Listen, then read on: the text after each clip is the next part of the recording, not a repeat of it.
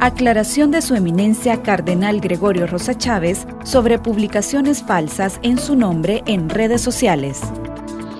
Les habla Monseñor Gregorio Rosa Chávez para aclarar que no tengo ninguna cuenta ni en Twitter ni en Facebook. Hay una cuenta que está siendo publicada con mi nombre y que sepan que es una cuenta que no me pertenece.